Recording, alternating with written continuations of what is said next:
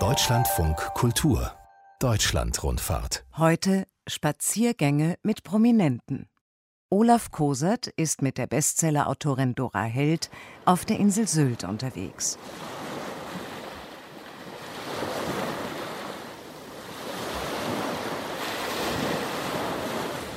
Kilometerlanger Sandstrand, grasbewachsene Dünen, einigermaßen mäßiger Wellengang heute. Die Luft riecht so ein bisschen nach Salz.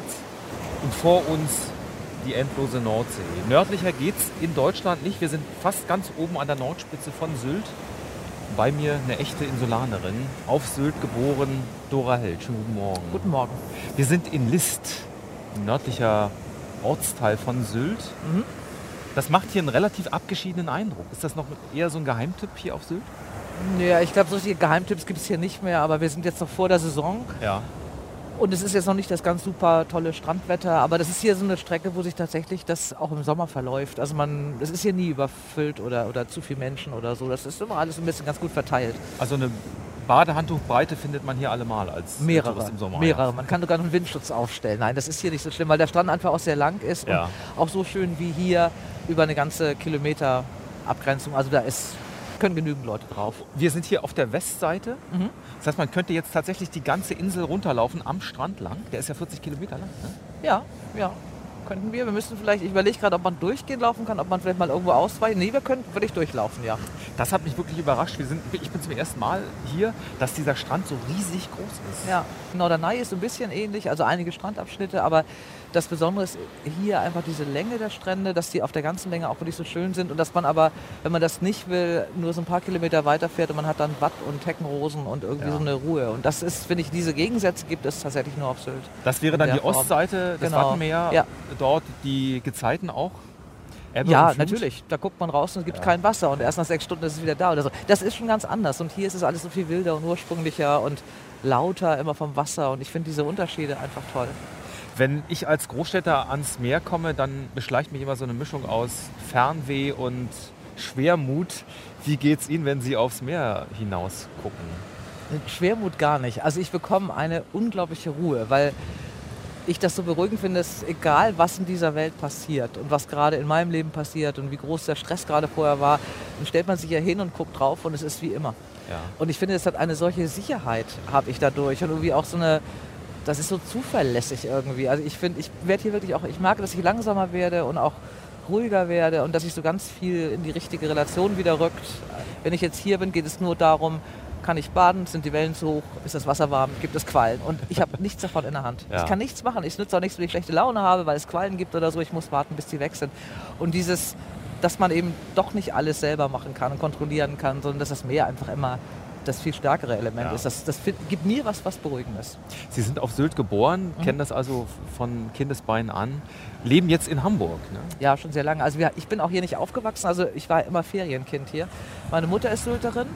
Äh, deswegen bin ich auch geboren, weil ich zu Hause geboren bin, also in ihrem Elternhaus. Und mein Vater war bei der Bundeswehr und wir sind dann wirklich von Flensburg bis Bonn durch die Gegend gezogen und meine Eltern sind dann wiedergekommen, da waren die 50, also mittlerweile auch schon vor 30 Jahren, sind die wieder zurückgegangen. Und ich bin aber in meiner Jugend, also alle Ferien habe ich hier verbracht, alle Feiertage, nach dem Abitur zwei Monate und so, also diese Sachen immer, die Zwischenzeiten. Und wie oft sind Sie jetzt noch hier auf Sylt? Also eigentlich jeden Monat, ich versuche jeden Monat hier zu sein äh, und also ich merke schon, ich war jetzt sechs Wochen nicht hier, dann werde ich auch unruhig. Also ich muss schon einmal im Monat da sein ja. äh, und pendel da so ein bisschen, ja. Das ist eine Insel, die bei vielen Sehnsuchtsgefühle weg. Ne? Man kennt diese Aufkleber noch. Es gab mal eine, eine Phase, da oh, haben ganz noch. viele Leute plötzlich diese Sylt-Aufkleber auf ihren Autos drauf. Mhm. Und äh, es ist, ist, ein Sehnsuchtsort. Was bedeutet Sylt für Sie?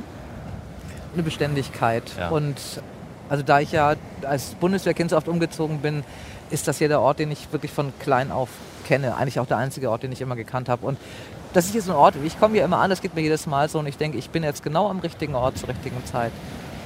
Wenn ich an Sylt denke, muss ich zugeben, habe ich auch so ein gewisses Sylt-Klischee im Kopf. Äh, Strandpartys in weißen Zelten mit schönen Menschen in weißen Kleidern, Essen von weißem Porzellan, Austern, Kaviar, Champagner. Ist denn Sylt tatsächlich eher eine Insel für die gut Betuchten oder ist es auch eine egalitäre Insel? Kann man hier auch mit ein bisschen weniger Geld eine Woche ganz gut Urlaub machen? Ja, man kann das. Also ich glaube, das ist aber das Problem, diese weißen Nächte und in weißen Klamotten irgendwo am Wasser sitzen und essen gibt es mittlerweile ja auch in Hamburg, neben den Deichtorhallen Ja, übrigens. stimmt, da ja. sitzen dieselben Leute. Nein, das, natürlich gibt es hier äh, Ecken und natürlich gibt es hier auch Cafés und Restaurants, die so teuer sind, dass man mit normalem Verdienst da nicht reingeht, weil man kein Bier für 6 Euro haben will oder so. Das schon, aber es gibt auch noch ganz normale Ecken auf Sylt. Äh, natürlich gibt es diese Hotspots, wo alle hinlaufen. Da laufen sie auch hin, weil sie wirklich berühmte Leute sehen wollen. Da, ich ich glaube, ich war noch nie in Kamp mit der Whiskymeile oder sowas. Es gibt hier genügend normale Kneipen und normale Stellen und normale Restaurants, wo man auch mit ganz normalem Verdienst Urlaub machen kann. Wie überall auch, denke ich. Dass Sie so gerne nach Sylt kommen, hat vermutlich auch damit zu tun, dass Sie beruflich sehr viel unterwegs waren. ne? Sie Mhm. sind äh, Verlagsvertreterin immer noch, äh, Ja, nicht, mehr so ganz, intensiv. Jetzt nicht ja? mehr so intensiv. Ja. Ich mache jetzt diese Verlagsberatung noch aus. Ich bin noch ein bisschen mit dabei, aber diese, diese große Verlagsvertretung habe ich vor anderthalb Jahren Ja. äh, tatsächlich beendet, ja. Mhm. Und sind durch ganz Deutschland äh, kutschiert und oder wie war das bei Nee, Ihnen? mein Gebiet war, ging von Hamburg bis so nördliches Ruhrgebiet. Ach so. Haltern am See, so das war die Ecke. Und dann aber im Niedersachsen und nördliches Ruhrgebiet, Münsterland, so die ganze Ecke, Ostfriesland. Ja, und haben für Ihren Verlag Bücher bei Buchhandlungen direkt angeboten. Ne? genau. Also ja. für DTV und dann aber auch für Klett-Cotta, Ja. also für zwei Verlage. Und das habe ich irgendwie fast 30 Jahre gemacht. Und Ja. äh, der schönste Job der Welt, finde ich. Ich habe ja immer noch so, so zehn Kunden, die ich dann immer noch so ein bisschen betreue. Und jedes Mal denke ich, es ist das, was mir wirklich am meisten gefallen hat in meinem Leben an Berufen, da irgendwo zu Ja. sitzen und über Bücher zu reden und das zu verkaufen und auch diese Gespräche mit den Buchhändlern. Dann redet man über ein Buch, wo dann, ach was weiß ich jetzt, irgendwie ein Mann seine Frau verlässt und zack kommt dann die Geschichte, ach von meiner Schwester, der Mann hat auch sie verlassen. Also man ist sofort in privaten Geschichten drin, weil man immer über Geschichten spricht und das hat so was ganz Lebendiges und das fand ich, ich fand es toll. Und Sie haben sich ja dann relativ spät entschlossen, selber zu schreiben. Das war vor zwölf Jahren, ne? Mhm. Ja, 2006 genau. äh, Ja. haben Sie Ihr erstes Buch geschrieben. Genau. Sitzen Sie denn aktuell wieder am, an einem neuen Buch? Ich bin vorgestern mit dem nächsten Roman fertig geworden. Und ist das äh, wieder ein Krimi? Sie haben ja Nein. jetzt mittlerweile auch angefangen, Krimis zu schreiben. Keiner. Nein, es ist das was ganz anderes.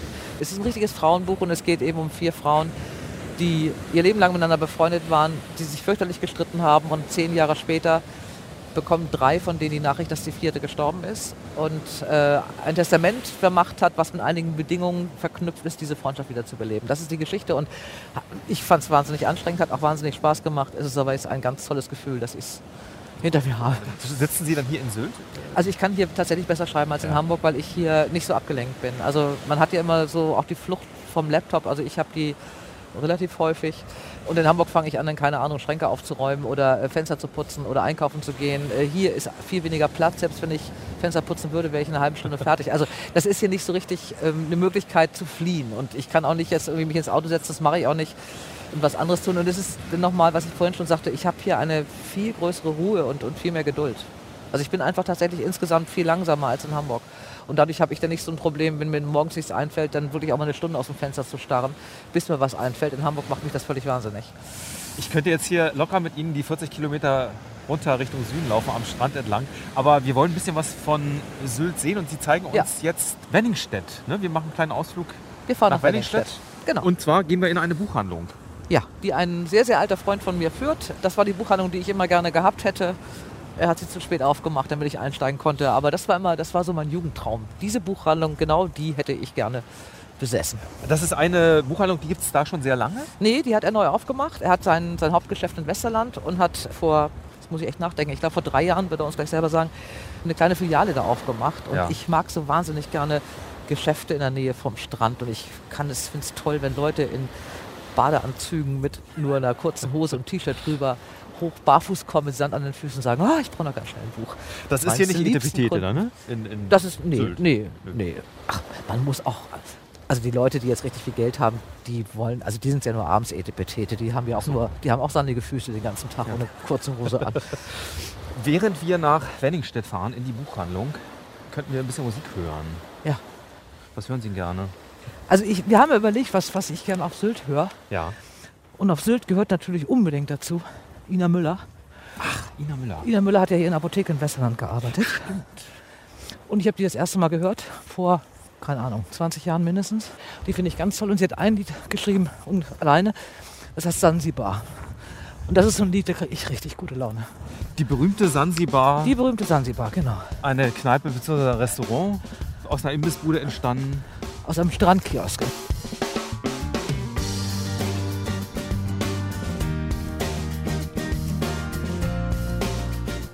Hören Deutschlandfunk Kultur. Wir sind heute unterwegs mit Bestseller-Autorin Dora Held auf Deutschlands nördlichster Insel auf Sylt.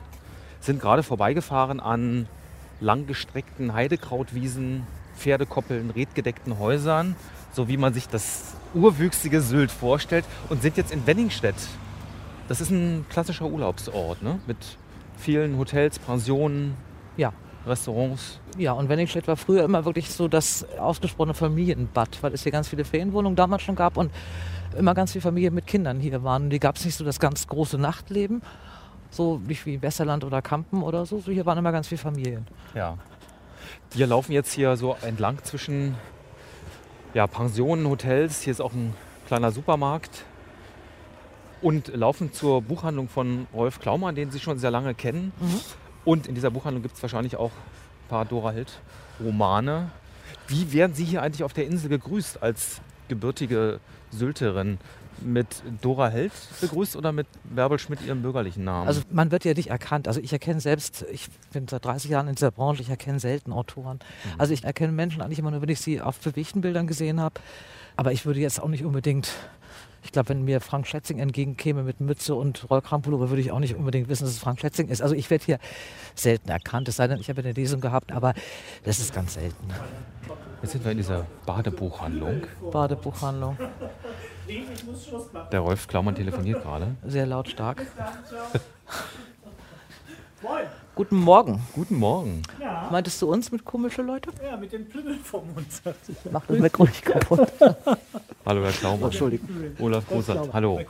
Wir wollten uns ein bisschen umgucken Gerne, bei Ihnen. tun Sie das. Weil Sie beide kennen sich schon eine ganze Weile. Ja, ja. seit Anfang der 90er. Früher aus Cuxhaven schon. Das war 89. Ah ja gut, in, Aus über der die Buchhandlung. Buchhandlung. Ne? Ja, Ja, ja, genau. ja, okay. Und wir haben gerade gehört, dass Frau Held eigentlich immer das Gleiche machen wollte wie Sie, nämlich eine Buchhandlung Ja, eröffnen. ja. Nur sie hat einen anderen Weg eingeschlagen.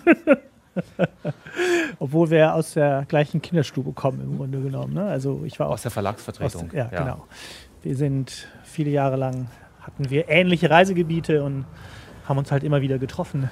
Genau. Und Und Porta Westfalica Squash gespielt. Genau, die gemeinsame Vorliebe für das Squash-Spielen. Auf diese Weise lernt man sich dann auch als Kollege ein bisschen näher kennen. Aber vermutlich ist Ihre äh, Grundleidenschaft sind die Bücher als Verlagsvertreter. Wie war das eigentlich? Ähm, Mussten Sie jedes Buch lesen, das Sie dann feilgeboten haben in den Verlagen? Also ich glaube, wir beide haben wirklich zu den wenigen gehört, die zumindest versucht haben, jedes Buch zu lesen, das sie auch angeboten haben. Also wir haben uns sehr viel über die, die Programme ausgetauscht, immer wieder. Das ist ein Anspruch, den man an sich heute kaum noch stellen kann. Weil es kaum noch jemanden gibt, der nur für einen Verlag arbeitet. Und in dem Moment, wo sie fünf, sechs, sieben Verlage in der Tasche haben, ist es unmöglich, sich Hm. durch alle Verlagsprogramme zu lesen. ne? Das, ist, das Arbeiten hat sich einfach in den Jahren vollkommen verändert. Und haben Sie denn, Herrn Klaumann, damals, als Sie noch äh, hauptsächlich Verlagsvertreterin waren, auch äh, Bücher angeboten? Er war mein einziger Kunde auf der Insel. Die anderen, die anderen Kollegen machten mal, also wir haben das in einer Zweiergemeinschaft gemacht, im Zweierbüro. Und äh, als ich dann sagte, ich äh, höre jetzt soweit auf oder ich mache das Gebiet kleiner und neben auch Sylt dazu, habe ich gesagt, ich möchte aber gerne Rolf äh, behalten, weil da hat mein Kollege gesagt, ja gut, dann mache ihn. Es gibt hier noch andere äh, Buchhandlungen auf Sylt, die hat dann der Kollege betreut und ich hatte Ja. dann immer Rolf. Und haben Sie immer alles genommen, was Ihnen Frau Held angeboten In der hat? Regel. Also sie gehörte zu den wenigen, wo ich auch sagen konnte, komm, mach das selber, ich habe nicht die Zeit. Und damit sind wir immer gut zurechtgekommen. Und es gibt ja mittlerweile hier vermutlich auch sehr viele Bücher von Dora Held. Wir haben Dora Held auf dem Tisch liegen, Ja. da hinten ganz präsent. Und wir haben im Sommer immer sie hier vorne im Eingang präsentiert. Was sind denn Bücher, die hier besonders gut gehen? Das der, der absolute Kracher war zuletzt, wir sind die Guten. Also da haben wir innerhalb einer Saison 350 Stück hier in dem kleinen Laden verkauft. Der Krimi. Ähm, der, ja, dieser, Der der auch Krimi, so spielt. ja, Ja. ja. Also das, ähm, der stand hier vorne im Eingang, die Leute sind förmlich drüber gefallen. ja. Und das äh, ist für uns natürlich eine ganz hervorragende Geschichte. Dann auch wenn Bärbel hier ist, man kann mal anrufen, sagen, Mensch, komm hier, es will jemand eine Signatur haben. Dann, wenn sie auf der Insel ist, ist sie eine halbe Stunde später hier und signiert ein Buch oder auch mehrere. Also das ist alles überhaupt kein Problem. Nein, was für uns wichtig ist, das sind, wir sind hier nun mal mehr oder weniger, ich hätte beinahe gesagt, eine kleine Strandbude. Wir liegen halt direkt am Strand, es sind nur 30 Meter. Das ist Strandliteratur. Ne? Die Leute kommen barfuß mit Sand an den Füßen und in Badehose hier in den Laden, um sich schnell was zu lesen zu holen. Und das ist dann natürlich keine schwere Literatur, das ist gute Unterhaltung und genau darauf sind wir spezialisiert. Ne? Das heißt, es ist eine ganz gute Idee, äh, immer noch eine Buchhandlung zu haben, auch trotz Internethandel. Aber wenn man direkt am Strand auf Sylt sich befindet, also es gibt bestimmt noch, noch Flecken, wo es, wo es richtig Spaß macht. Und der hier gehört ganz bestimmt dazu. Dann wünschen wir Ihnen eine erfolgreiche Saison. Die Touristen sammeln sich so langsam Strömen wieder. Ne? hoffentlich ja. langsam, aber sicher auf die Insel. Dankeschön und viel Erfolg. Danke. Für diesen Sommer. Dankeschön. Bis dann. Tschüss. Was machen wir musikalisch jetzt? Ähm, weil der Himmel jetzt so zugezogen ist und leider keine Sonne ist, Joe Cocker, Ain't No Sunshine.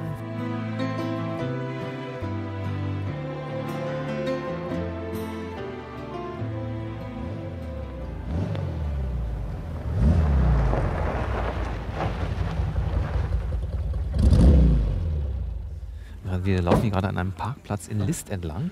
Aha. An einem schicken Auto. Ich kenne mich mit Autos nicht so aus. Wissen Sie, was das für einer ist? Das ist ein Maserati. Ein sehr flachgelegter. Ich kenne den nicht, aber ich habe den neulich gesehen mit einem Bild. Da ist Justin Bieber ausgestiegen. Und ich weiß aber nicht, ob man wirklich ernsthaft als erwachsener Mann dasselbe Auto fahren will wie Justin Bieber. Ist das hier die Hot Volante, die in Sylt in diesen die Autos... Maserati Hot, ja. ja. Ich glaube, dass der geliehen ist. Irgendjemand hat mir erzählt, dass jedes zweite teure Auto auf Sylt ein Leasingwagen ist oder nur für zwei Monate zugelassen wird. Das heißt, das fährt man nur zum Angeben? Oder weil man sich leisten kann auch und den Porsche also aus Hamburg nicht mit herbringen will? Na, wenn man einen Porsche in Hamburg hat, bringt man einen Porsche auch mit her. Das ist ja, ja völlig klar. Also. Aber nee, ich glaube, das ist schon, also sicherlich haben auch viele diese Autos mal bezahlt, aber ich glaube, dass also gerade so eine Schüssel, ja. ähm, die ist, glaube ich, dann schon mitgenommen für eine Woche. Machen Sie mir mal einen Preis. Ja. Das sind Insider-Informationen von Dora Held, Schriftstellerin, die hier. Reine Spekulation, ehrlich gesagt. Ich, dass ich gleich von der Leasing-Gewerkschaft eine Anklage kriege. Nein, das Klingt schon sehr überzeugend. Äh, hier auf Sylt geboren und wir spazieren jetzt äh, wieder ein bisschen durch List. Und zwar gibt es hier auch einen sehr schönen Hafen. Hier steht ein großes Riesenrad, das glaube ich jetzt zu den Osterfeiertagen aufgebaut wurde. Ne? Das ist letztes Jahr das erste Mal hier aufgebaut worden. Einige Stammgäste waren völlig entsetzt, weil sie gefunden haben, das ist jetzt ja nur noch Ballermann oder so. Meine Eltern waren, glaube ich, die ersten, die damit gefahren sind. Mein Vater fand das großartig und hat von da oben aus fotografiert, kostet 5 Euro, man fährt zweimal rum. Er war schwer begeistert bei dem Ausblick. Hat das denn hier manchmal Ballermann-Charakter in Sylt im Sommer? Also hier, ja, am Hafen schon. Also es ist natürlich, wir können da gleich mal reingucken, es gibt eben diese große Bootshalle äh, mit Gastronomie von Gosch, oben das Hafendeck und unten. Und dann im Sommer, wenn das Wetter schön ist, ist natürlich auch der ganze Platz betischt und bestuhlt. Ja. Und ich habe keine Ahnung, wie viel Essen hier verkauft werden, aber es ist eine Menge. Also hier ist schon wirklich so der Riesentreffpunkt. Es gibt dann auch, keine Ahnung, Matjesfest und Hafenfest und auch mal Jazz abends und auch mal ein Shantychor, der hier singt und so. Und richtig so zu Hochsommerzeiten ist hier schon Rambazamba. Gosch ist ein Restaurantunternehmen, das in ganz Deutschland mittlerweile bekannt ist und hat auch mhm. überall Filialen. Aber hier auf Sylt gegründet worden. Ja, ja. ja. Äh, Jürgen Gosch war, ist, glaube ich, als Maurer hier nach Sylt gekommen. Er war ein, ähm, ein Freund meines verstorbenen Onkels, deswegen weiß, kenne ich ihn auch so. Als Maurer und hat damals eine Fischbude gemacht. Eine kleine Fischbude, so ein kleiner Wagen, der stand dann da, wo jetzt, also wir gehen da gleich rum. Und das fand ich super. Dann hat er die ersten Fischbrötchen, eine Aale eigentlich verkauft und dann hat er dann auch Fischbrötchen am Hafen verkauft und er hatte natürlich keine, mein Onkel immer erzählt, keine Lizenz für, für Alkohol und dann gab es immer Korn sauer, das waren, das hieß dann immer irgendwie, das war ursprünglich, also es wurde mit Zitronenwasser genannt zum Händewaschen. Das waren in diesen Salatschüsseln, diesen durchsichtigen Dingern, also ne, wie ja. heißen die eigentlich richtig? Diese so Plastikschalen, Plastikschalen, wo eigentlich sonst ja. Fischsalat reinkommt. Das war Korn mit Bitter Lemon und das wurde dann mal als Fingerwaschwasser ja. und das kostete zwei Mark ne? und es wurde ja. hier ordentlich getrunken. Das haben wir gestern auch gesehen. Das nennt sich hier Fischsuppe ohne Gräten. Da sind ja, ein paar genau. Krabben drin gewesen, dann wurde Korn draufgegossen und mit Sprite äh, genau. aufgefüllt. Genau. Ne? daraus, aus dieser Fischbude, ist dann eben das hier alles im Laufe der ja. Jahre geworden. Viele, viele Buden hier oder Holzhäuser im skandinavischen Stil, in Blau, mhm. Gelb, Weiß, stehen hier. Eine große alte Tonnenhalle nennt sich das, wie so eine, wie so eine alte Markthalle.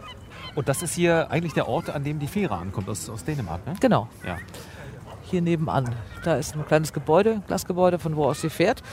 Und die fährt dann von hier aus nach Römo. Ich glaube, wir können es auch sehen, weil die es reißt nämlich gerade der Himmel auf, ja. weil wir Joe Cocker gespielt haben. Und da kann man auch Röm sehen. Ach, da ist Röm. Genau, die Fähre fährt eine halbe Stunde rüber. Ja. Etwas über eine halbe Stunde, 35 Minuten. Und kommt dann in Hanebü an. Sylt spielt in Ihren Romanen oft eine wichtige Rolle. Also es ist auch der Norden, ne? es ist nicht Ja. nur Sylt, auch Norderney mal oder Hamburg. Ist denn Sylt ein guter Ort für Ihre Romane? Ähm, also für mich schon, weil ich bin ja ein Jahr, ich brauche mal ungefähr so ein Jahr für ein Buch und ich bin ja ein Jahr durch das Schreiben in einem, an einem Ort im Kopf, wo ich ihm in Wirklichkeit nicht bin. Und wenn ich mir den, wenn ich mir aussuchen kann, dass ich jetzt ein, ein Buch schreibe, was in, keine Ahnung, wir es niemand verletzen, also einfach nur so hingesagt in Bielefeld spielt und ich mich jetzt ein Jahr im Kopf in Bielefeld bewege oder eben ein Jahr im Kopf auf Sylt, dann nehme ich eben Sylt. Und das Sylt hat auch was damit zu tun, das gebe ich auch zu. Ich bin nicht so die fleißigste bei der Recherche und Ja. ähm, ich mag aber in Büchern nicht, wenn irgendwie Wege nicht stimmen. Also wenn jemand von A nach B mit dem Fahrrad fährt, obwohl das in Wirklichkeit 16 Kilometer sind. Und Sylt habe ich im Kopf. Also da habe ich auch die Bilder und dann, äh, das ist ein bisschen wie so ein Film, denn ich kann mir vorstellen, wo was ist und zur Not kann ich meinen Vater fragen, weil der ja nun 30 Jahre lang hier Gästeführer war. Und ich muss eben nicht selber irgendwie recherchieren. Das hat auch was mit Unlust bei der Vorarbeit zu tun, dass einiges auf Sylt spielt. Ja, nicht alle, aber Norderney kenne ich genauso gut. Da war, das war ich lange als Vertreterin, ist meine zweite liebste Insel. Und ich bin ein paar Mal auch alleine hingefahren, weil ich es so schön finde und immer nur beim Arbeiten da war. Und da bin ich mit, den, mit der Buchhändlerin befreundet und die war so freundlich mir damals bei Urlaub mit Papa. Ja. Weil ich immer nur, ich war mal ohne Auto hin, ist sie mit mir mit dem Auto mal die anderen Strände abgefahren, damit ich auch da ein Bild hatte. Und von daher kam ich, habe ich mich da über viele Bücher mit diesen Informationen durchgerettet. Ja, Urlaub mit Papa, da geht es um, darum, dass die Tochter Mhm. einer Freundin auf Norderney hilft, die Kneipe auszubauen und ihre Mutter muss ins Krankenhaus wegen der Knie-OP und deshalb soll sie den Papa mitnehmen genau. nach Norderney. Und da, das ist äh, auch typisch für ihre Romane. Das ist eine überschaubare Welt und es ist auch ähm, immer eine gewisse Gemütlichkeit in diesen, Mhm. liegt in diesen Büchern. Ne? Entspricht das Ihrem Lebensgefühl? Ich habe die selber so gern. Ich Ja. habe sie nicht immer durchgehend in meinem Leben, aber ich hätte sie gerne durchgehend in meinem Leben. Und ich glaube, man schrei ich schreibe mich immer in die Situationen rein, die ich gerne hätte. Und äh, das müssen Situationen sein, wo ich auch gerne wäre, gerade im Moment. Und ich habe was durchaus Heimeliges oder ich bin auch gerne gemütlich. Und äh, wenn man dann im, im November oder Dezember wirklich bei, bei richtigem Mistwetter in Hamburg sitzt und äh, auch den Krach der Stadt da hat und irgendwie auch im Stress ist, weil man noch tausend Termine hat und dann so eine Szene schreibt, die auf Sylt in irgendeiner Küche zwischen zwei 70-jährigen Frauen spielt, die sich über die, was weiß ich, den Unterschied zwischen Trockenhefe und frischer Hefe unterhalten, dann finde ich, ist das alles so entspannend. Ja. Und das mache ich dann einfach sehr gerne. Und äh, ja, deswegen wird auch mal wahnsinnig viel in der in Küchen Kaffee getrunken in den Büchern. Das gebe ich auch zu, aber das ist dann auch manchmal so, dass ich das, das Bild so gerne habe. Hier soll sich irgendwo die nördlichste Fischbude Deutschlands befinden. Ist das Gosch? Das ist Gosch. Ach, Früher war es mal eine, eine kleine Bude. es war ja früher auch mal eine kleine Bude, aber man, man äh, reitet immer noch auf den alten Zeiten rum, dass es hier eigentlich nur eine kleine Fischbude ist. Nein, ihm gehört hier, äh, das ist hier alles Gosch zusammen mit Ja. Pausen. Das ist der Räder, der äh, Paluca auch, die haben sich zusammengetan und haben auch diesen ganzen Hafen neu gemacht. Das haben sie ganz schön gemacht, weil der war wirklich irgendwie ziemlich in die Jahre gekommen und ziemlich marode. Und, aber er hatte früher eben die nördlichste Fischbude, als es noch eine richtig kleine Fischbude war. Oh, das sieht hier wirklich ganz gemütlich aus. Hier draußen stehen Strandkörbe mit Tischen und äh, die Leute sitzen mit einer warmen Decke über den Knien schon draußen, trinken hier einen Kaffee. Haben Sie denn Lust auf ein Fischbrötchen und haben Sie, haben Sie Hunger oder? Ja, man muss hier auch, glaube ich, mal ein Fischbrötchen essen. Ich kann Ja. auch selten vorbeigehen, ohne ein Fischbrötchen zu essen. Okay. Ich glaube, es bringt auch Glück. Bringt das Glück? Im Zweifelsfall bringt alles Glück. Dann lassen Sie uns ein Fischbrötchen essen. Das ist schon gut gefüllt heute. Mittag. So, können Sie irgendwas empfehlen? Ich nehme. Ich möchte Brathering. Brathering? Ja. Mit was drauf? Mit Remoulade oder nur Nee, so? Nee. so. Wir hätten gerne ein Brötchen mit Brathering und einmal die Lachsforelle. Gerne mit Honigsenf. Ja. Dankeschön. So, haben wir alles, ne? Wir haben alles. Ja, wir können hier oder wir können draußen, oder? War vielleicht draußen ganz gut, ne? Ja, ne? Jetzt, wo die Sonne rauskommt. Wir können da in diesen Strandkorb. Ja, super. Strandkorb ist toll. Hier? Ja, wunderbar. Hier so ein rot-weißer, großer Strandkorb mit Tischdeko zum Reinsetzen.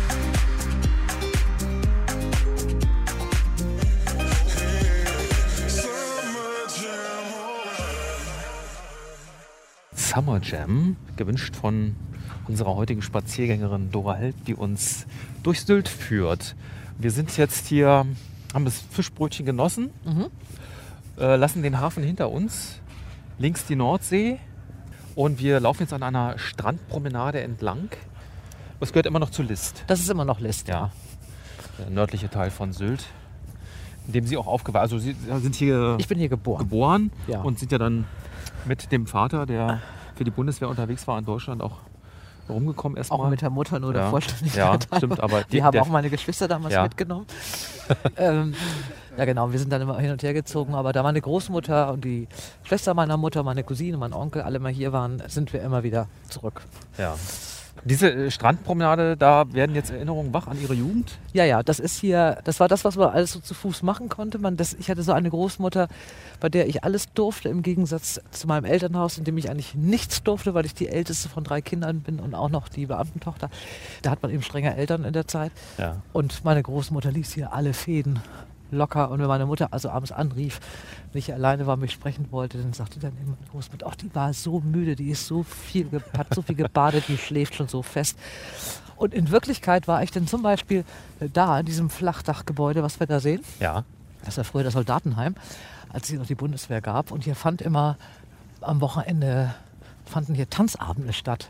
Ein legendärer Discjockey Quidi, der hat erst vor zwei Jahren aufgehört, Musik zu machen. Und da waren wir so oft, meine Cousine und ich, mit irgendwelchen jungen Männern, also wir waren so 16, 17 oder so, dass wir immer schon die Anfänge singen konnten, wenn das vorherige Lied fast zu Ende war. Da wussten wir schon, was als nächstes kam, wenn immer dieselbe Musik gespielt. Und da gingen wir immer tanzen. Und auf dieser Bank hier, die damals noch nicht so schick war, habe ich die erste Zigarette meines Lebens geraucht. Einer hat immer geguckt, ob irgendjemand kommt, den wir kennen, und der andere hat heimlich geraucht. Und Sie wurden nicht erwischt. Äh, bei der zweiten wurde ich dann erwischt, da kam ein Freund meiner Eltern vorbei und das war dann hier Weg. Da war so ein kleines Dorf, da wurde dann auch drüber geredet.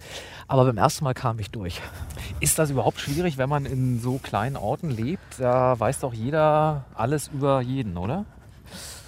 Also früher war das sicherlich so, jetzt heute nicht mehr. Also heute ist jetzt die Hälfte, glaube ich, der Haushalte sind Zweitwohnungsbesitzer.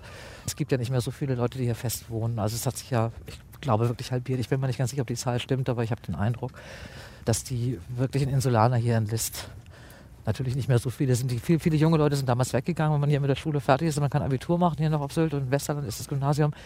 Und dann müssen die meisten eigentlich zur Ausbildung gehen, die meisten auch weg und die wenigsten kommen wieder. Also das ist schon hier wirklich eine großes Abwandern. Ich kenne jetzt auch ganz, also relativ viele Leute und weiß es von vielen, die jetzt auch nicht mehr hier auf der Insel wohnen, die aber noch auf der Insel arbeiten, aber dann jeden Morgen mit dem Zug aus Nibel oder Klangsburg kommen, weil sie sich keine Wohnung mehr leisten können und es auch keine freien mehr gibt. Und das wäre dann natürlich, wenn dann irgendwie alle Leute, die hier arbeiten, dann abends äh, sich in den Zug setzen und nach Hause fahren. Das heißt, wenn man einen Kollegen hat, der auf dem Festland wohnt, kann man mit dem auch nicht mehr ein Bier trinken gehen anschließend, so ein Feierabendbier. Und das verändert natürlich auch Atmosphären und wie gesagt Gefüge, das glaube ich schon. Ja. Das ist ein ganz schöner Tag heute jetzt, wird äh, sonnig und die Leute sitzen hier auf den Bänken, die ganz schön windgeschützt, kriegt ein bisschen Sonne ab, bräunt sich ein bisschen. Kann man denn sagen, dass diese Insellage auch die Mentalität der Eingeborenen bestimmt? Ich glaube schon. Also ich glaube, das, das habe ich aber, sehe ich auch bei Leuten, die ich von Norderney kenne, die auf Norderney leben. Man verliert so ein bisschen die Ungeduld. Wenn ich jetzt abends beschließe in Hamburg, es ist halb eins und ich kann mir nichts Größeres vorstellen, als mich jetzt ins Auto zu setzen und nach Bremen zu fahren, dann mache ich das. Wenn ich hier abends um neun beschließe, ich muss hier unbedingt weg, dann kann ich das nicht. Und dadurch bekommt man, glaube ich, eine, so eine, vielleicht so eine Gleichmut. Also ich glaube, man wird irgendwie so ein bisschen geduldiger und nimmt auch Dinge einfach an. Und ich kann hier nicht kommen und gehen, wann ich will. Bei Sturmflut kann ich auch nicht raus und ich kann auch bei Sturm irgendwie nicht am Strand spazieren gehen. Und es ist eben alles so ein bisschen gesetzt und ich kann es nicht entscheiden. Und das macht es, glaube ich, in vielen auch so ein bisschen einfacher, dass man einfach, nö, ich, es geht jetzt nicht, ich komme sowieso nicht mehr weg. Ich brauche jetzt nicht mehr losfahren, ist der letzte Zug schon weg. Dann ist es einfach so. Hier ist dann irgendwann mal Schluss Ja. mit der Hektik. Das hat man tatsächlich nicht so. Wir sind ja auch mit dem Zug hergekommen und weil man die ganze Zeit mehr oder weniger Erde unter den Füßen hat, stellt sich dieses Insel, dieses Abgeschiedenheitsgefühl gar nicht so ein. Natürlich, wenn man dann hier auf Sylt ist und, und das Meer sich permanent neben einem bewegt, dann ahnt man, dass man auf einer Insel ist. Aber es gibt nicht so dieses Gefühl, ich bin abgeschottet von der Welt. Naja, wenn Sie abends jetzt sich beim letzten Gespräch richtig jetzt mit mir verquatschen heute Abend, Sie kommen dann nach Westerland zum Verladebahnhof und der Zug ist weg, dann, haben Sie das Gefühl, ein. dass Sie da nicht mehr wegkommen. Das kommt jetzt darauf an, wie lange ich diesen Tag noch ziehe, um Ja. Ihnen dieses Gefühl zu geben. Das kriegen wir aber hin. Nein, irgendwann ist halt wirklich der letzte Zug weg. Und natürlich ist man irgendwie auch in, in Hamburg, habe ich keine Ahnung, ob es Ebbe oder Flut ist oder so. Ich glaube, dass es auch was mit Menschen macht, wenn die eben diese Gezeiten miterleben. Wenn die also genau wissen, in sechs Stunden ist das Wasser so hoch und dann geht es wieder runter. Also, dass ja die Natur immer, immer stärker ist und auch eigentlich immer so tonangebend ist. Und dass man eben nicht gut am Strand laufen kann, wenn Hochwasser ist, weil der Sand dann so weich ist, dass man besser laufen kann bei Ebbe. Also mein Vater hat diese Zielezeiten zum Beispiel alle im Kopf. Ja. Ja. Und als meine Mutter mit mir schwanger war und irgendwann sagte, sie hat das Gefühl, es geht los und meine Großmutter die Hebamme anrief auf Sylt.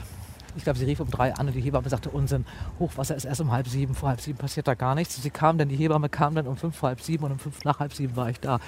Und sowas finde ich großartig. Es ist, glaube ich, nicht wissenschaftlich erwiesen, aber es gibt es in relativ häufigen Geschichten, dass immer Kinder mit dem auflaufenden Mit der Wasser Flut kommen. Mhm. Die Hebamme hat das damals gesagt und meine Oma hat es immer wieder erzählt. Das ist ja ein Ding. Gut, aber da hat man wahrscheinlich äh, natürlich hier eine ganz andere Beziehung dazu, Ja. weil man das direkt und, und auch empirisch belegen kann. Ja, ne? das man sieht, das Wasser geht weg und man, es passieren bestimmte Dinge. Genau. Das ist wahrscheinlich auch alles spooky oder so, aber ich glaube, dass man trotzdem, man kriegt so eine Demut von, von der Natur, wenn man so dicht mit ihr lebt. Das sagen wahrscheinlich auch Leute irgendwie in Bergdörfern auch oder so. Aber ich glaube, das ist ein großer Unterschied, ob man das jetzt, wir stehen jetzt hier und gucken nur noch aufs Wasser. Rechts ist, links ist sonst gar nichts mehr und vor uns sind ein paar Häuser und eben ist alles nur Wasser da. Und ich glaube, man wird wirklich demütig. Und das ist ja auch noch in 100 Jahren, wir nicht mehr. Und das denke ich dann ist einfach so. Und wie ist das mit den Insulanern hier? Äh, gibt ja verschiedene Ortschaften auf Sylt. Bleibt man da eher unter sich oder kennen Sie sich im Süden von Sylt genauso aus wie hier im Norden in List? Nee, also ich tatsächlich nicht. Äh, Ich glaube, die einzige bei uns in der Familie ist meine Cousine, die äh, mal einen Taxischein gemacht hat und eine Zeit lang mal Taxi gefahren ist. Ich glaube, das ist die einzige, die sich auf der ganzen Insel auskennt. Mein Vater sicherlich auch als Gästeführer. Ich nicht. Bei mir ist es wirklich so, dass ich eine extreme Nordinselfrau bin. Also ich Ja. finde List natürlich am schönsten. Kaitum finde ich wunderschön. Munkmarsch finde ich wunderschön. Wenningstedt ist auch noch okay und dann hört es bei mir langsam auf und ich komme eigentlich selten über Westerland hinweg. Es sei denn, ich habe irgendwelche Freunde, die mal in Rantum wohnen oder mit mir in die Sansibar wollen. Aber in Hörnum war ich, glaube ich, mein ganzes Leben fünfmal. Und wo, Zum Beispiel. wohin würden Sie jemanden schicken, der fragt, wo soll ich in Sylt Urlaub machen? Also wenn jemand das erste Mal nach Sylt kommt, ähm, ich finde wirklich ähm, ganz entzückend, finde ich nach wie vor Kaitum, weil das so, das sind die schönsten Häuser, die schönsten Gärten. Das ist so, dass man sich auch vorstellen kann, wie das früher war. Das ist wirklich eine schöne Ecke und ein schönes Dorf. Wir waren das reichste Kapitänsdorf damals, deswegen gibt es auch die schönsten Häuser da und die sind wunderbar erhalten. Und die haben da wirklich nicht viel Fehler gemacht bei der Erhaltung des Dorf, der Dorfatmosphäre, das ist schon sehr schön da. Ja Gott, List äh, finde ich sowieso toll. Die Strände sind überall schön. Sylt hat fantastische Strände Mhm. und es ist einfach immer schön, am Meer lang zu laufen und sich auch ein bisschen Musik anzuhören, die zum Meer passt. Genau. Ne? Gibt es jede Menge. Ganz nächste- schöne Sachen. Nächster Song käme von einem Mann, der sich auch dem Meer gewidmet hat. Genau, Stefan Gwildes. Den mögen Sie, ne? Den mag ich sehr und vor allen Dingen mag ich dieses Lied so sehr, weil er. Es gibt so bestimmte Sachen, man kann jemandem, der noch nie am Meer war, nicht erklären, was es ist. Und der Herr Gwildes kann das eben. Mein Meer. Wie lang ist es her, dass ich bei dir war? Scheint mir, als wär's ne Ewigkeit. Du spielst mit Träumen hier am Strand. Nimmst mich fest an deine Hand, mein Meer.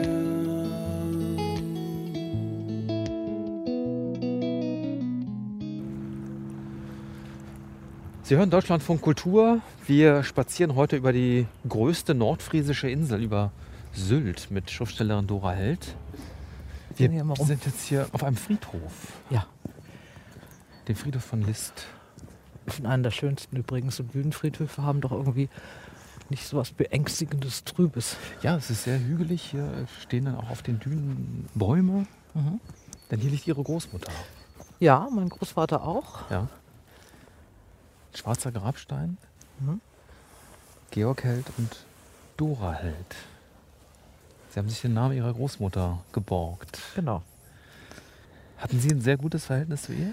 Das war sehr eng, ja, weil sie ja so die, die Konstante war und ich ja wirklich in allen Ferien und auch nach dem Abitur mal ein bisschen länger und so immer hier war. Also eigentlich zu allen Zeiten. Nee, und sie war so wahnsinnig tough. Also mein Großvater ist ja sehr früh gestorben. Ähm, und sie war wirklich wahnsinnig tough und sehr selbstständig und hatte einen unglaublichen Mutterwitz. Ja. Das fand ich schon irgendwie super. Moin. Wir werden jetzt nicht weggejagt, weil ich den Herrn kenne.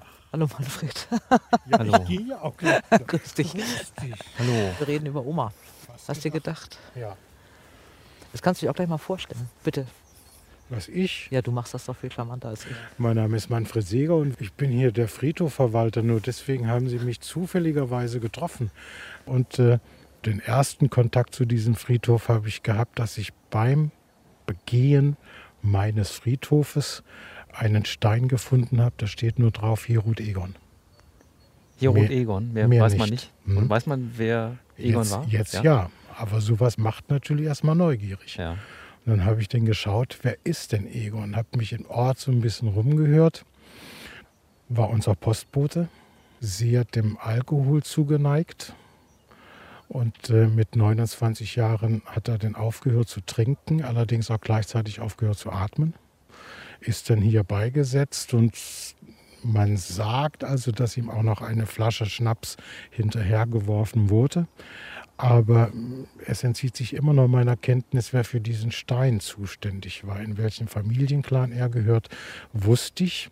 Da dieses Grab dann natürlich aufgelöst wurde, habe ich gesagt, das kann nicht angehen, dass wir diesen Stein hier entfernen. Und dann habe ich ihn dann transportieren lassen, hier unten mit in diesem Wall eingebaut. Dort ist er auch noch. Und jetzt werde ich natürlich sehr häufig angesprochen, dass denn, wenn ich hier Gäste treffe, so wie euch, wo liegt ein Egon? Mhm. Sage ich, Sie suchen bestimmt den Stein, aber wie kommen Sie denn auf diese Geschichte? Bis mir dann erzählt wurde, dass dieser Stein auch mittlerweile Gegenstand in einem Buch ist, das ja den Titel hat äh, 100 äh, Objekte, die Sie auf Sylt gesehen haben müssen. Da ist also dieser Stein auch erwähnt. Das wusste ich natürlich nicht. Was müssen Sie heute machen? Warum sind Sie heute hier? Also wir hatten heute eine, was soll man, eine kleine Beisetzung gehabt. Dieser Friedhof ist ja für alle offen. Das heißt, hier werden nicht nur Lister beigesetzt, sondern auch die Personen, die einen bestimmten Bezug, also zu äh, List oder zu Sylt im Allgemeinen haben, die dürfen hier auch beigesetzt werden. Dankeschön, dass Sie uns ein bisschen was erzählt haben. Gerne, kein Friedhof, Thema. Ja? Danke. Tschüss. Tschüss, Mann. Grüß Vater und Mutter. Mach ich. Bis bald. Tschüss. Ja, ihre, wir waren bei Ihrer Großmutter stehen Mhm. geblieben. Dass Sie sich diesen Namen genommen haben, einen Künstlernamen, den kann man sich ja besser eigentlich gar nicht ausdenken. Ne? Dora Held, das äh, hätte ich nicht, nicht erwartet, dass da eine, eine wahrhaftige Person dahinter steckt. Es ist äh, einfach ein, ist ein sehr schöner Name. Mhm. Zuerst fiel mir eigentlich Edith Held ein. Das ist der Geburtstag meiner Mutter. Ja. Die hat das strikt abgelehnt und dann war das eben Dora Held, war das zweite und Dora finde ich einfach sowieso ein schöner Name und dann haben wir, dann habe ich dann meine Tanten, Cousinen und sowas alle gefragt, habt ihr was dagegen? Und dann sagten die alle, nö. Auch Tante Martha hatte nichts dagegen, ausschließlich, das war ihre Schwester, die fand das super und äh, dann habe ich es gemacht. Und schöner Nebeneffekt ist, dass der Name Held auf List weiter Ja, existiert. Das, ne? das fand ich auch, genau. Und es gibt ja hier eine Friedhofsführung mittlerweile, die sie von Bremen macht. Und da sagt sie jetzt immer ganz am Anfang schon, dass meine Großmutter hier liegt, weil sie sagte, da sind einige Leute wirklich fast kollabiert. So, Ja, ist die die, gestorben? Und so. Also, genau. naja. Ja. Sollen wir denn jetzt noch mal kurz bei Ihren Eltern vorbeischauen? Ja, das können wir machen. Ja. Mhm. Sind ja hier gleich um die Ecke. ne? Ja, genau. Das machen wir. Vielen Dank, dass Sie uns das gezeigt haben. Oh, sehr gerne. In Ihren Büchern ähm, beziehen Sie sich ja oft auf die eigene Familie. Ne? Oder Sie, Sie übernehmen Elemente Ihrer So Eigenen-. Ja. Welt und äh, lassen die in Ihre Bücher fließen. Wie kommt das bei der Familie an? Auch Erkennen die sich wieder? Ja, ich, die Familie ist wirklich bei mir total pragmatisch. Ich habe meinem Vater damals Urlaub mit Papa gegeben, weil ich immer dachte, also jetzt so Manfred Seeger ist zum Beispiel ein alter Freund von meinem Vater und die wissen natürlich alle, dass ich die Tochter bin. Und dann habe ich gedacht, egal was man jetzt schreibt, alle denken, er ist jetzt so. Ne, weil die Tochter schreibt es, also ist der Vater auch so. Dann habe ich ihm das Buch damals gegeben, das Manuskript, und habe gesagt, guck es dir an, wenn dir da irgendwas missfällt, sagst du mir Bescheid, aber bitte bevor das Buch gedruckt wird. Und er hat damals zu mir gesagt, doch, er fand das ganz lustig und er weiß nur nicht genau, ob ich ihn so sehe oder ob ich ihn so haben will. Also, und ansonsten ist es denen wirklich eigentlich, äh, glaube ich, egal. Also die sind da, die würden noch nie was sagen. Es gibt so ein paar Dialoge, die ich eben ähnlich schon mal in der Familie gehört habe. Und die haben, die lösen in mir irgendwie so ein Gefühl aus. Und das versuche ich dann eben durch die Überspitzung dann auch nochmal jemandem anderen klarzumachen. Und das firmiert dann unter dem Begriff künstlerische Freiheit. So ungefähr. Oder auch komm, sie ist doch dein Kind. So, meine Mutter. Moin, moin. Olaf Kosat, hallo. Ein tolles Wetter. Ja, da hatten wir echt Glück heute. Hallo, viel Glück, ne? Ja, Wenn Engel verreißen, lacht der Himmel. ja ihr Engel hat uns Ich mitgenommen. Kaffee.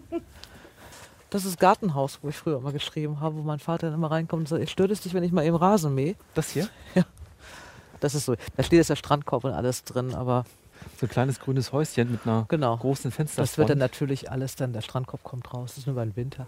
Diese Siedlung hier, das sind so Doppelreihenhäuser ähm, genau. in äh, Backsteinoptik Aha. mit Spitzdach. Und das sind, äh, sagten Sie, 30er Jahre, ne? Etwa. Ja, die sind alle 38, 39, 37 gebaut. Ja. Und hier, das waren eben alles damals Militärangehörige, also alle Soldaten, die hier einzogen. Mein Großvater war damals bei den Sanitätern, deswegen sind die hierher gekommen. Und ja. Hallo. Guten Tag, Olaf Kosat, hallo. Ihre Tochter hat uns vorhin erzählt, dass Sie äh, nach Ihrer Berufstätigkeit Fremdenführer auf Sylt geworden sind. Haben Sie einen Lieblingsort auf Sylt? Also ein, wenn Sie einen Sylter fragen, welches Ja. sein Lieblingsort hat, wird der Morsum immer sagen Morsum, der Hörnum Hörnum und der Lister, das wird Lister sagen. Ja. Und äh, schöne Orte sind Kaitum natürlich Ja. an der Spitze mit den alten Häusern. Nirgendwo gibt es so viele alte Bausubstanzen noch wie in Kaitum. Äh, dann Kampen versuchte das mit einer Bausatzung, mit einer Erhaltungssatzung nachzumachen, aber schöne äh, Teile sind natürlich ganz klar das Rote Cliff vor Kampen. Da gibt es also kein schöneren Strandstück wie vor Kampen und äh, von dem dörflichen her ist Kaitum das schönste Ja. Dorf. Da sind Sie beide sich einig, ne? das war nicht ja. abgesprochen. Nee. Ja, wobei wir haben jetzt nicht über das Rote Cliff Kampen. Der Strand vor dem Roten Cliff ist Ja, das, das das liebt er. Ich habe da im, im letzten Krimi lag da die Leiche. Ja. Also das war, glaube ich, dann der Einfluss. Aber Wie wichtig ist es eigentlich für Sie, dass es ein Happy End gibt in Ihren Romanen? sehr. Ist schon wichtig. ne? Das ist total Ja. wichtig, ja. Ich möchte das Buch zusammenklappen und möchte denken so, ach ja, so, ich will nicht in Ungewissheit gelassen werden und dann warten, bis es weitergeht. Nein, ich habe gerne Happy Ends. Und das Happy End der Dora Held wird sein, dass sie von Hamburg irgendwann wieder zurück nach Sylt zieht? Also ich bin jetzt ja schon mehr da, als ich früher konnte durch die, die andere Berufsgeschichte jetzt. Also ich finde beides so eine Stadt äh, im, im Winter und im Sommer dann oder auch andersrum. Also in einigen Zeiten die Stadt, in anderen Zeiten die Insel. Diese Kombi finde ich schon großes Glück. Wir hatten heute auch großes Glück, dass wir Sylt von einer nicht ganz so touristischen Seite kennengelernt haben, sondern Mhm. auch von der privaten Seite. Das hat sehr viel Spaß gemacht und das war bestimmt nicht mein letzter Besuch auf Sylt. Gut. Dora Held, vielen Dank. Vielen Dank Ihnen. Olaf Kosert begleitete die Bestsellerautorin Dora Held auf Sylt.